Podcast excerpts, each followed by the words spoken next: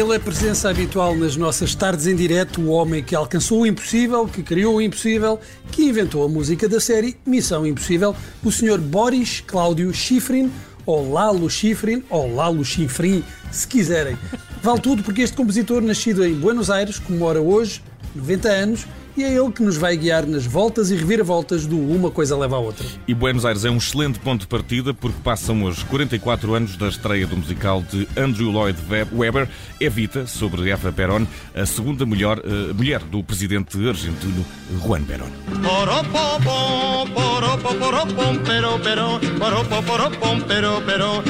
Olha, uh, Bruno, Bruno, Desculpa, sim, mas, sim. Isto, mas isto não é do Evita, tá? Não é, não mas, é, não mas é. é. sobre o Peron, não é? é. Peron, Peron, Peron, Peron, Peron, não é? é? Não é, não é, pronto. Não, não é, não é. A primeira Evita em palco foi a atriz inglesa Ellen Page, conhecida sobretudo pelas suas atuações em musicais no teatro. Ao longo da carreira, Page lançou vários álbuns, incluindo um em 1988, em que cantava versões de músicas dos Queen, banda que a atriz admirava há muito, Love of My Life foi um dos singles retirados desse álbum. Love of my life, you've hurt me, you've broken my heart, and now you leave me. Ora, a 28 de fevereiro de 1981, os Queen atuaram em Buenos Aires, no primeiro concerto da primeira digressão de uma banda de rock em estádios da América Latina. O concerto realizou-se no estádio José Amalfitani, o estádio do clube Vélez Sarsfield Cabral, ah, desculpa, é só Vélez Sarsfield, e teve 63 mil pessoas a assistir ao momento em que Freddie Mercury cantou Love of My Life. Love of my life,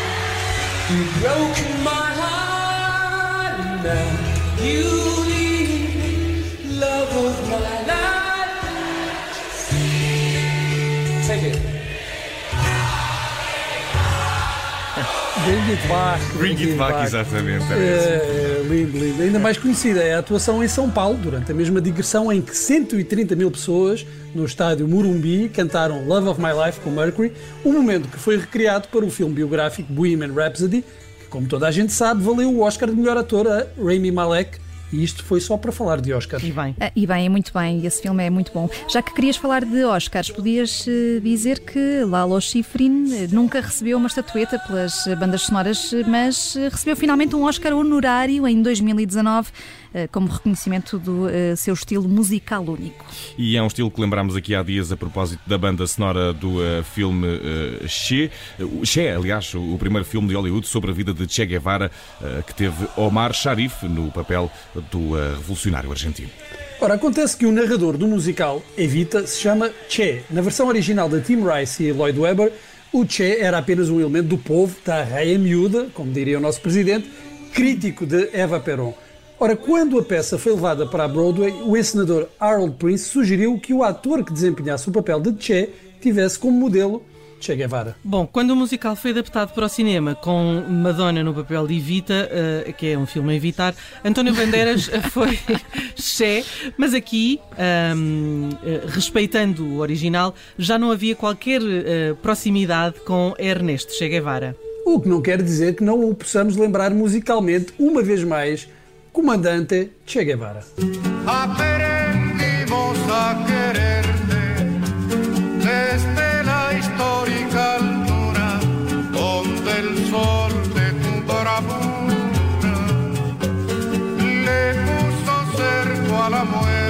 Aquí se queda la cara, la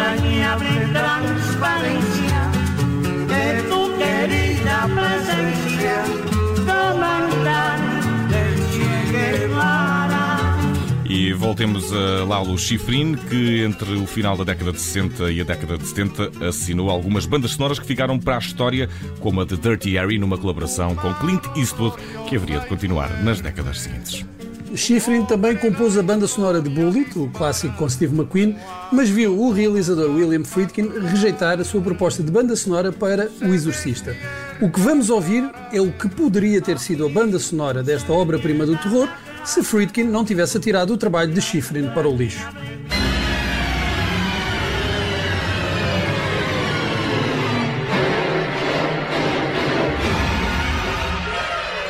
Não, não, não, está mal para um filme de terror, mas, está, mas parece que o que enervou o realizador foi uma segunda parte do tema que era demasiado sentimental. Enfim, é mais uma recordação de grandes bandas sonoras rejeitadas pelos realizadores, depois de termos falado aqui também da banda sonora de 2001, Odisseia no Espaço, que Kubrick rejeitou por completo. Schifrin não ficou desmotivado com a recusa, ou talvez tenha ficado um pouco, e em 1973 fez a banda sonora de um filme icónico, O Dragão Ataca, o primeiro filme de artes marciais produzido por um grande estúdio norte-americano. E o último filme do lendário Bruce Lee.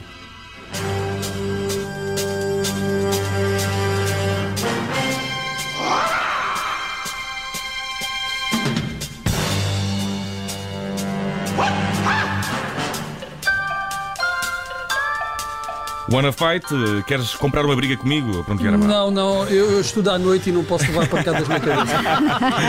mas preparem-se que o melhor vem aí. É verdade, é verdade. Tem que ver com Lalo Schifrin e cinema, mas não é nenhuma das muitas bandas sonoras que compôs. Em 1976, um músico argentino, na altura já com nacionalidade norte-americana, pegou no tema principal de Tubarão, de John Williams, deu-lhes umas voltas e transformou num grande som para as pistas de dança parece-me que estamos a precisar de uma discoteca maior.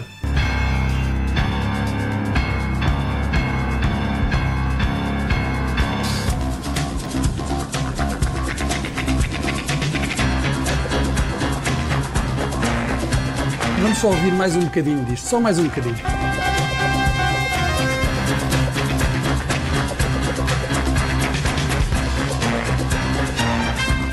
É, é o pessoal todo a dançar como se estivéssemos em 1977. 1970, 1970, 1970. Ou em 1979.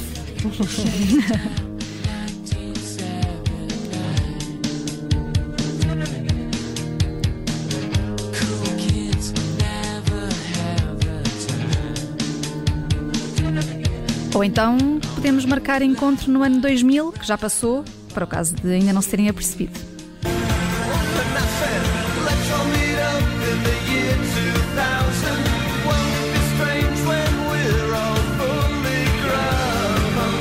Muita atenção que a Deborah, de que Jarvis Cocker fala nesta canção, existia mesmo.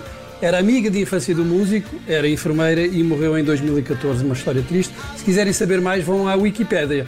Uh, agora temos que ir, que estamos a ficar sem tempo e ainda temos de ir a um fadinho. Fadinho. Não me digas que Lalo Chifrinho também compôs fados. O faduncho da Missão Impossível. Gostava de ver uma Ficava bem. Eu aposto que o Camané adoraria cantar um fado assim, mas ele não compôs fados, tanto quanto eu saiba, compôs foi tangos. Aliás, nos anos 50, Schifrin fez parte da banda de Astor Piazzolla. Em 1998, o compositor fez a banda sonora do filme do espanhol Carlos Saura, Tango.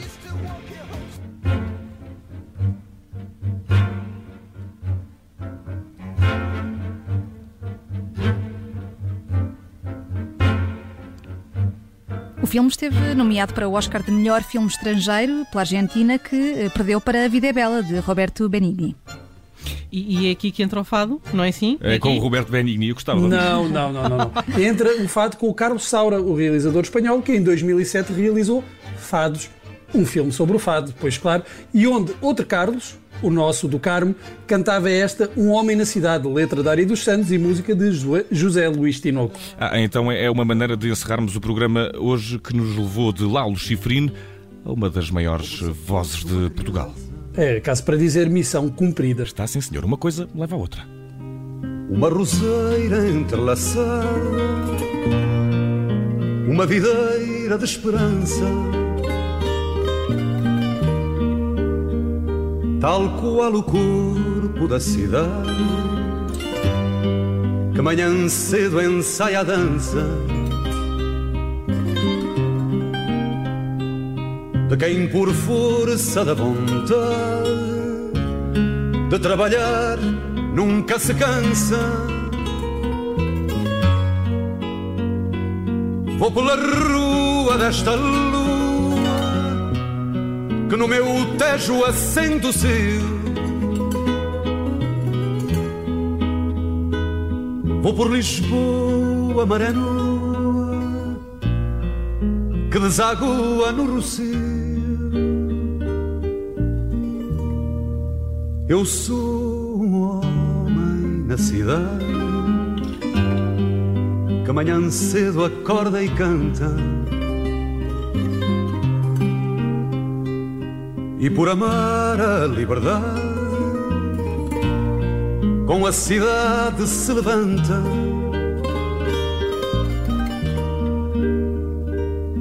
Vou pela estrada deslumbrada da lua cheia de Lisboa. Até que a lua apaixonada cresça na vela da canoa.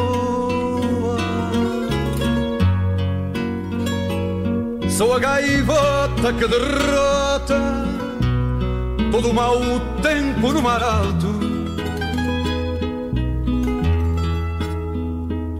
Eu sou o homem que transporta a maré povo em sobressalto.